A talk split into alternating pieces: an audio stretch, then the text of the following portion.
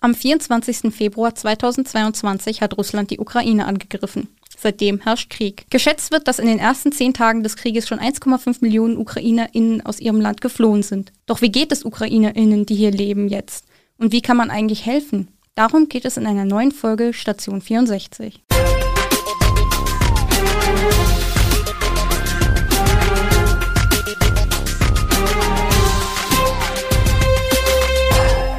Gude aus der Echo-Redaktion. Mein Name ist Tatjana Döbert und ich spreche heute mit meiner Kollegin Viktoria Wertz über den Krieg in der Ukraine. Hallo Tatjana. Ja, du hast es schon gesagt. Vor gut zwei Wochen hat der russische Präsident Wladimir Putin beschlossen, die Ukraine anzugreifen.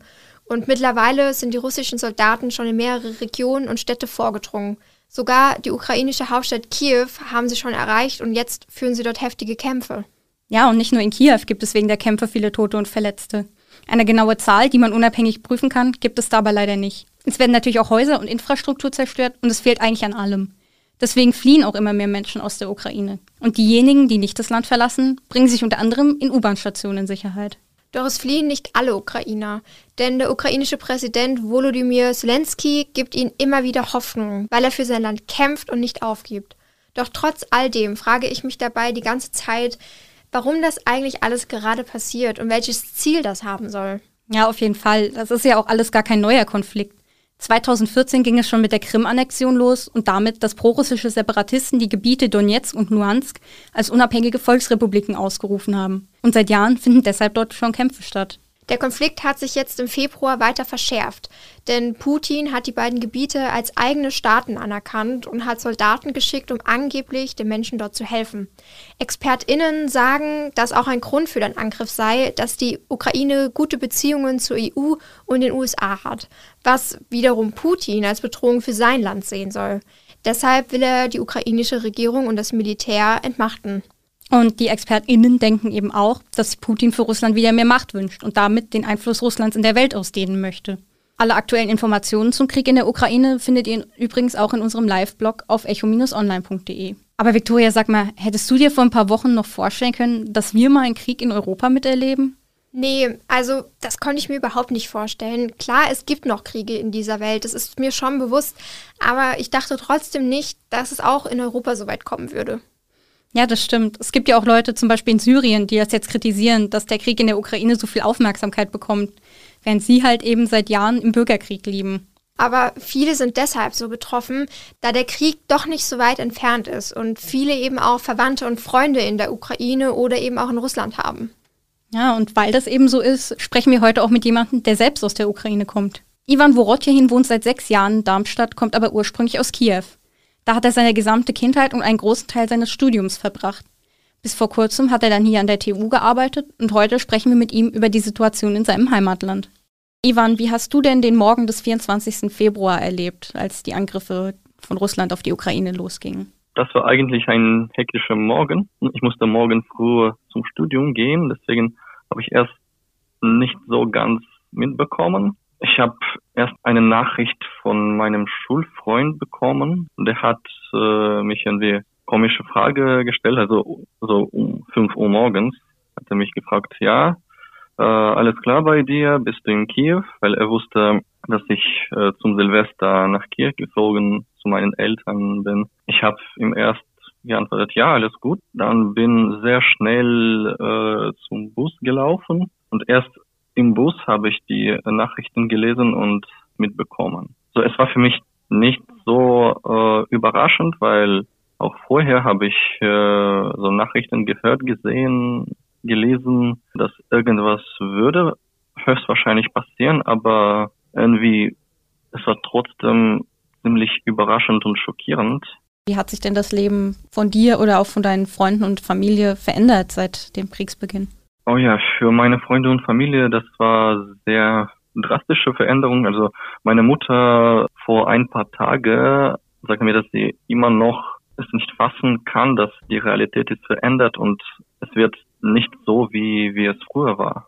Ja, und sie muss mit dieser Realität jetzt irgendwie klar zu kommen. Meine Eltern saßen erst erste zwei Tage zu Hause ich habe sie gesagt, dass ja wahrscheinlich sollt ihr äh, die Stadt verlassen, weil sie wohnen in Kiew und eigentlich das Gebiet, wo sie wohnen, war in ersten zwei Tage eigentlich etwas Schlachtfeld, weil die Kampfgruppen von Russen, ja, die, die haben versucht, äh, durch dieses Gebiet nach Kiew zu kommen. Für meine Freundinnen und Freunde ist es auch sehr viel geändert.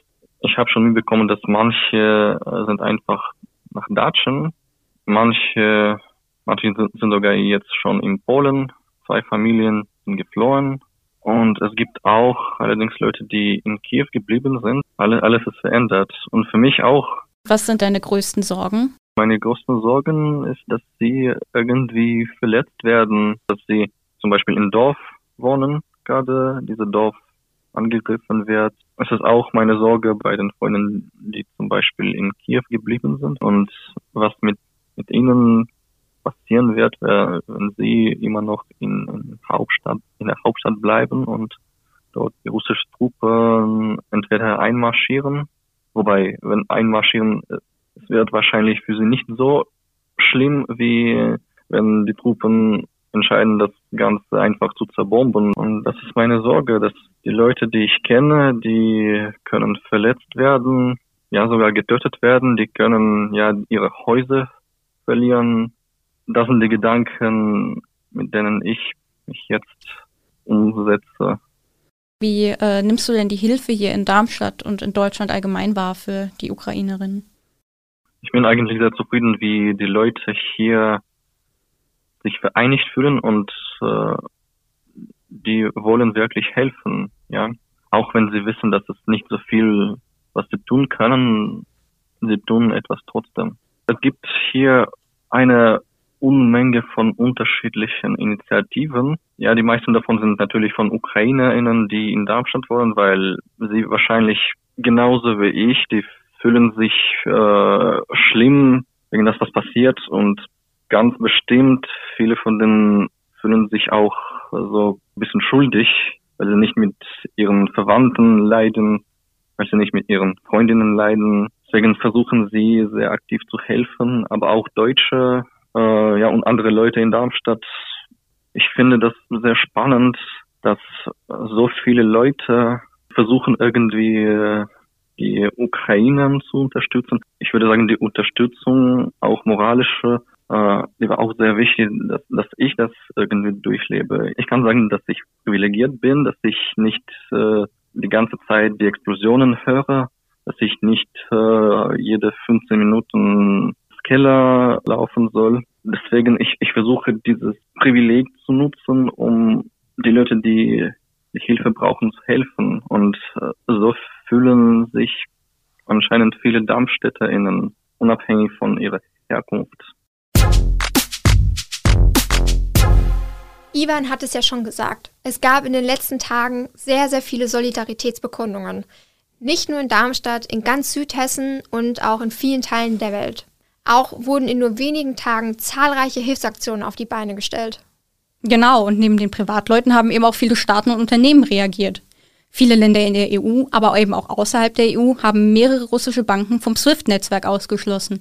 Und viele Länder, darunter auch Deutschland, positionieren sich deutlich gegen Putin und fordern ein Ende des Krieges. Aber nicht nur auf politischer Ebene gibt es für Russland Sanktionen. Auch viele große Unternehmen ziehen sich aus Russland zurück. Darunter zum Beispiel auch Coca-Cola, McDonald's oder Microsoft. Und während die Länder auf der einen Seite Russland sanktionieren, unterstützen sie auf der anderen Seite die Ukraine, zum Beispiel mit Waffen, Geld und medizinischen Hilfsmitteln. Außerdem nehmen viele Länder aktuell auch Geflüchtete aus der Ukraine auf. Auch die Städten und Gemeinden in Südhessen helfen und nehmen derzeit ukrainische Geflüchtete auf.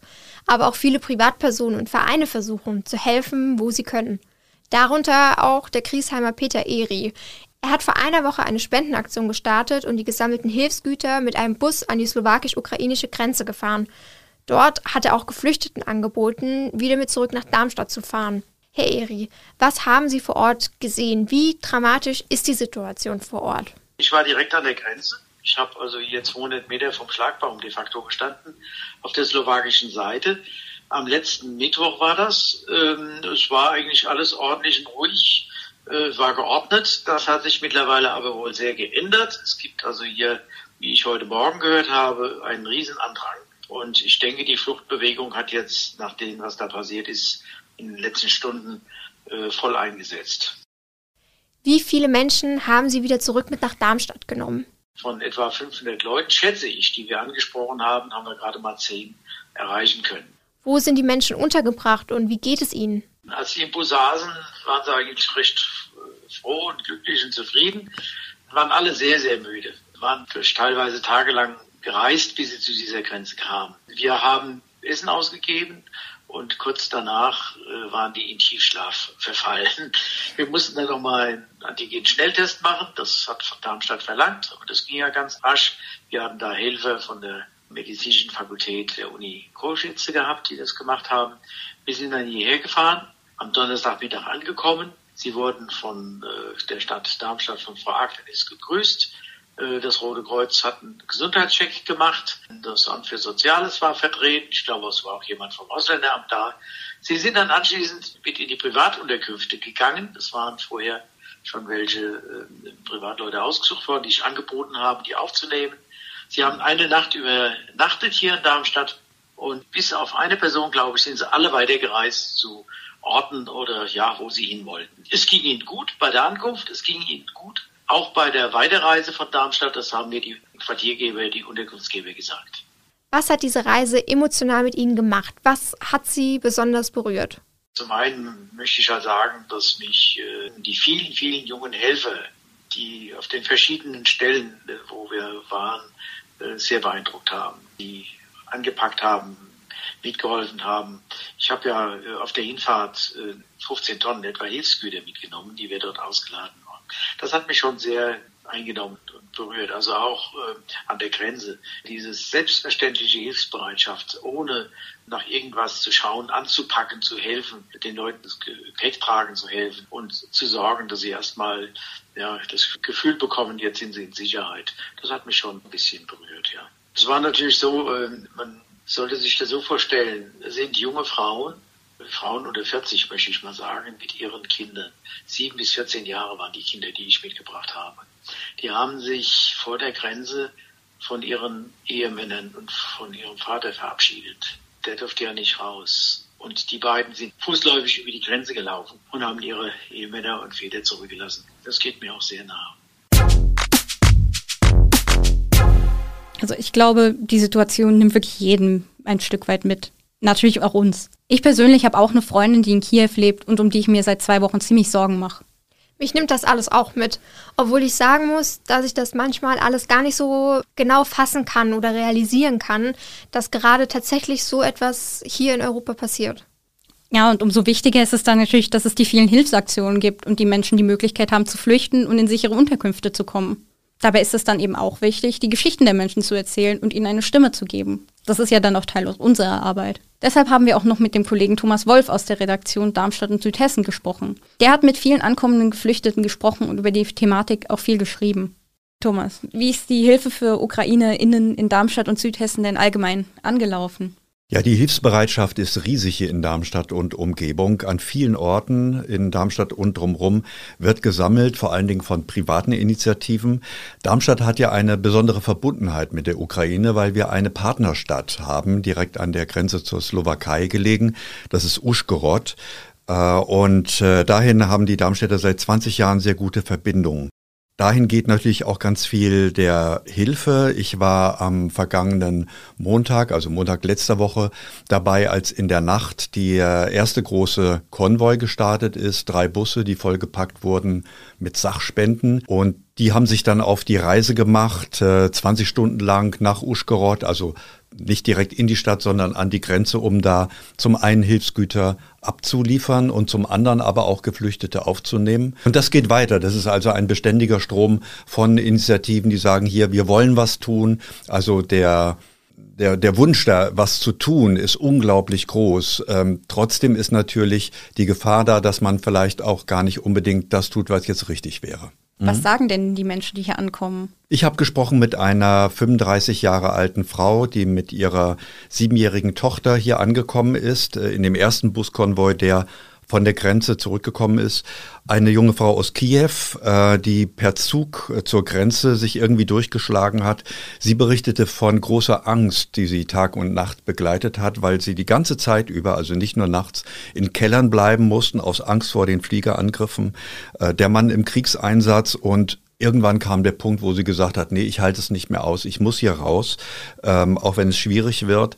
Sie ist dann per Zufall äh, an den Bus geraten, der in der Nähe der slowakischen Grenze nach Darmstadt zurückgefahren ist und ähm, ist dann hier gelandet. Wie es für sie weitergeht, äh, sie wollte sich durchschlagen zu Verwandtschaft nach Norddeutschland, da hat sich dann ein bisschen die Spur verloren. Ich will noch erzählen von einer 74 Jahre alten Frau, die von ihrer Tochter hier nach Darmstadt geholt wurde. Und als sie in Eberstadt ankam, war sie sehr, sehr glücklich, aber sie hat auch gesagt, ich kann es kaum glauben, dass ich vielleicht nie wieder zurück kann in meine Heimat. Und du hattest es ja schon erwähnt, es ist ja gar nicht alle Hilfe richtig, ein Stück weit in Anführungszeichen. Was kann man denn jetzt noch tun, um zu helfen oder was wird denn noch konkret gebraucht? Was konkret gebraucht wird, das wissen eigentlich die großen Hilfsorganisationen am besten. Das DRK, aber auch die Kommunen wie Darmstadt und die anderen Kommunen in der Umgebung bitten deswegen dringend, nicht jetzt den privaten Kombi vollzupacken und loszufahren, ähm, so groß der Wunsch auch ist, da jetzt direkt zu helfen. Geldspenden sind eigentlich das, was am besten hilft. Das sagen die großen Organisationen. Es gibt aber auch andere Stimmen, die Helfer, die aus der Partnerstadt zurückkommen, besonders unser Partnerschaftsverein hier in Darmstadt, der PDUM, die sagen, es wird vor Ort so viel gebraucht und wir fahren da immer wieder hin, solange das möglich ist, bringen Schlafsäcke, bringen Decken, aber was vor allen Dingen im Moment gebraucht wird, sind medizinische Artikel, also Verbandszeug, zunehmend auch Schmerzmittel, die dort zur Neige gehen. Also es gibt beides, die Möglichkeit, Sachspenden hinzubringen. Das sollte man aber tatsächlich sehr gut abwägen und vorher auch klären, ob die Hilfe dort vor Ort ankommt und angenommen werden kann. Was auf jeden Fall hilft, sind Geldspenden. Und da haben ja das DRK und auch ganz viele Kommunen, die Stadt Darmstadt, schon Spendenkonten eingerichtet, an die man sich wenden kann. Habt ihr denn in den letzten Wochen euch an einer Hilfsaktion beteiligt? Seid ihr vielleicht auf die Straße gegangen und habt demonstriert oder habt ihr jetzt sogar jemanden bei euch aufgenommen? Dann schreibt uns das doch in die Kommentare in den sozialen Medien oder per Mail an audio.vrm.de. Ja, und das war Station 64 für heute. In zwei Wochen geht es dann weiter mit den Kollegen Christopher Hechler und Lena Scheuermann und wir hoffen, dass ihr auch dann wieder zuhört. Bis dann. Tschüss. Das war die heutige Ausgabe von Station 64. Der Echo-Podcast aus Darmstadt liefert einen Rückblick auf die wichtigsten Nachrichten für Südhessen und den spannendsten und kuriosesten Themen aus dem Postleitzahlengebiet 64. Ihr wollt noch mehr spannende Geschichten, Reportagen und News aus eurer Region? Dann probiert doch einfach mal unser Plus-Angebot aus. Einfach reinklicken unter vrm-abo.de slash podcast. Ein Angebot der VRM.